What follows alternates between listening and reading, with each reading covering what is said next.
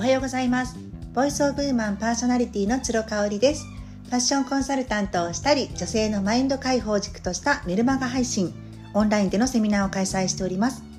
本日11月19日20時からフランスから買い付けをしたアパレルやアクセサリーをオンラインショップにて販売いたします。詳しくはラ・ローブフルフルのインスタグラムをご覧ください。はい今日はねそうなんですよ。昨日の話の続きになるんですけどちょっと思い出したことがあって私ファッションコンサルティング今個人様向けにはしてなくって、まあ、企業様向けとかさせていただいてるんですね。ただね23年前まで個人の方を直接見る機会があってその時に必ず申し伝えていたというかお伝えしていたことがあります。それは自分の中のファッションバイアスを紐解くっていうことなんですね。これはどういうことかというと、まあ、私たちって生まれてきた時は全く何の価値観もなく 何がいいとか悪いとか分からずに生まれてきてますよね。じゃあえーと、何が良くて何が悪いのかっていうのってどうやって刷り込まれていくかっていうとそれは親からの教育だったり周りの大人周りの人たちからのあの刷り込みなんですよ。うん、だから人によって常識っていうものが違っていたりっていうことがあるわけね。育った環境も大きいですよね。私がアフリカとかでアフリカのサバンナとかでもし生活をしていたら今の価値観今の常識とは全然違う常識を持って生きていたと思うんですよ。そうだからそのぐらいねあの生きていく過程においてつけられたバイアス価値観ね偏見こういったものって大きいんですよ。今の自分を作ってると言っても過言ではないんですね。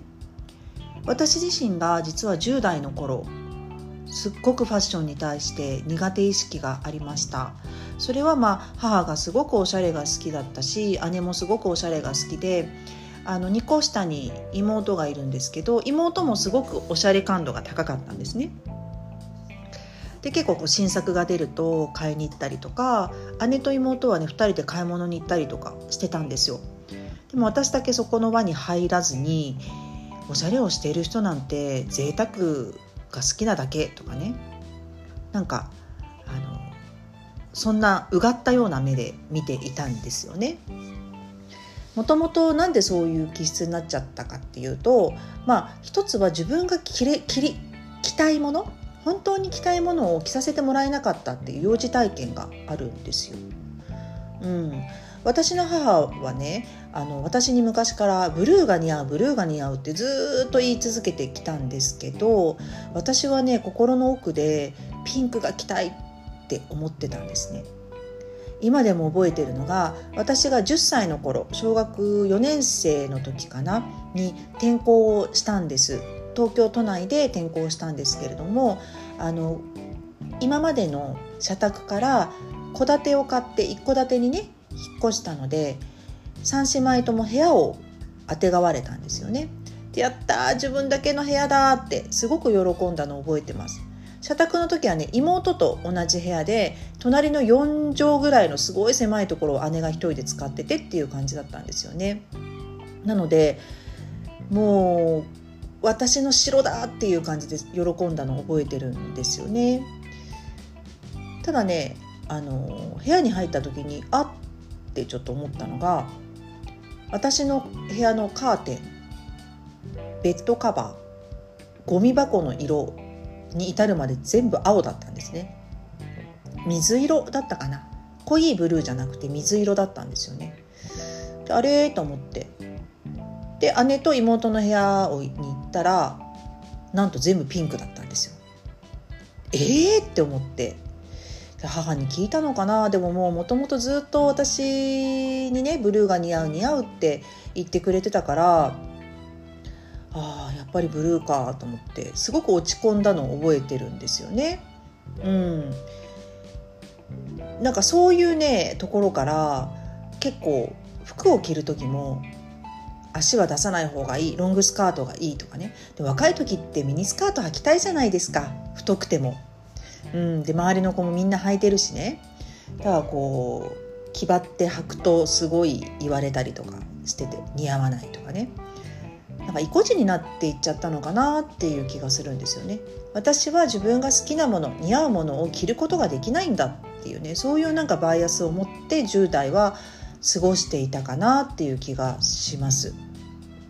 うん、だからね着ているものを褒められた経験もほとんどないですね。もちろん家族からもそうだし友達からも言われたことがなかった。なんか言われてたとしてもそれが耳に入らないぐらいファッションに対してアレルギーが私あったんですよね。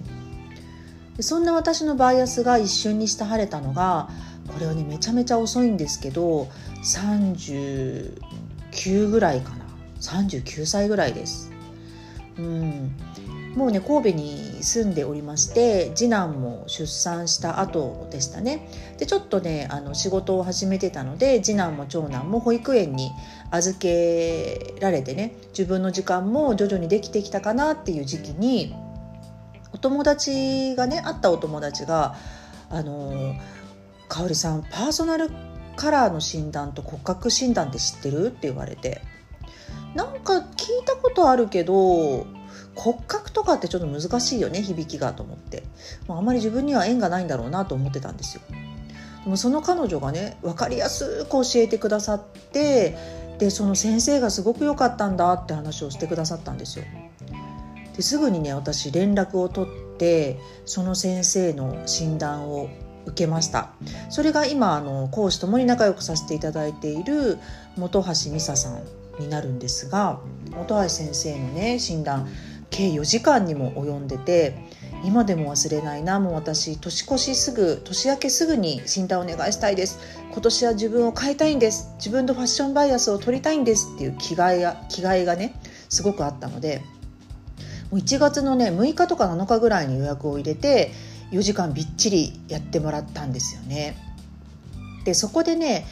あのまず思ったのは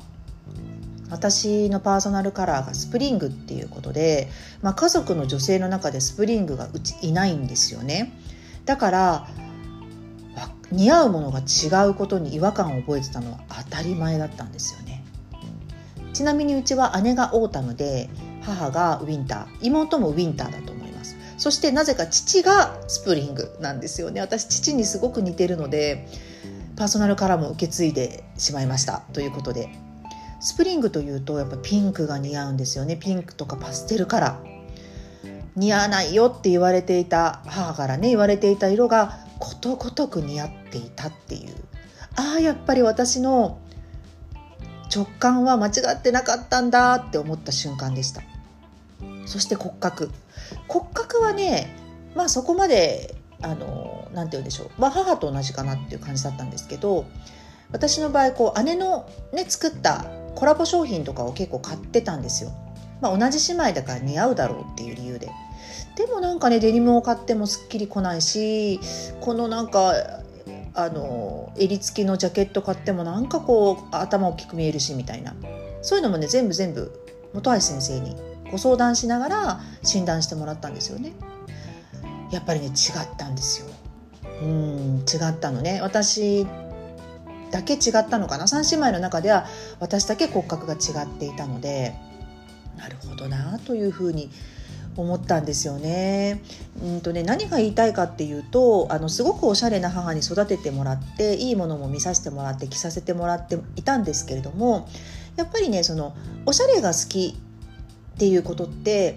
ある意味では人に何かを押し付けている可能性があるんですよね。これじゃないといけないっていうそういう観念をあの例えばお金をいただ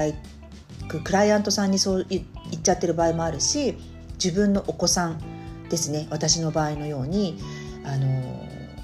何も知らないだろうっていうことでちょっと上から的なねあの立場からあの言うような時に押し付けてしまってることってあるんじゃないかなというふうに思いました。ちょっとねこういうことも思い出してきましたのでシェアしてみたいと思います。是非ねあの女のお子さんがいらっしゃるお母さんはねあのその子の好きをまず優先させてあげてほしいなと思います。それがねやっぱり食育とか福育とかって言われる育の部分かなと思います。育というのはやっぱり自分自身を育てるっていうところにつながっていくかなというふうに思います。今日も最後まで聞いていただいてありがとうございました。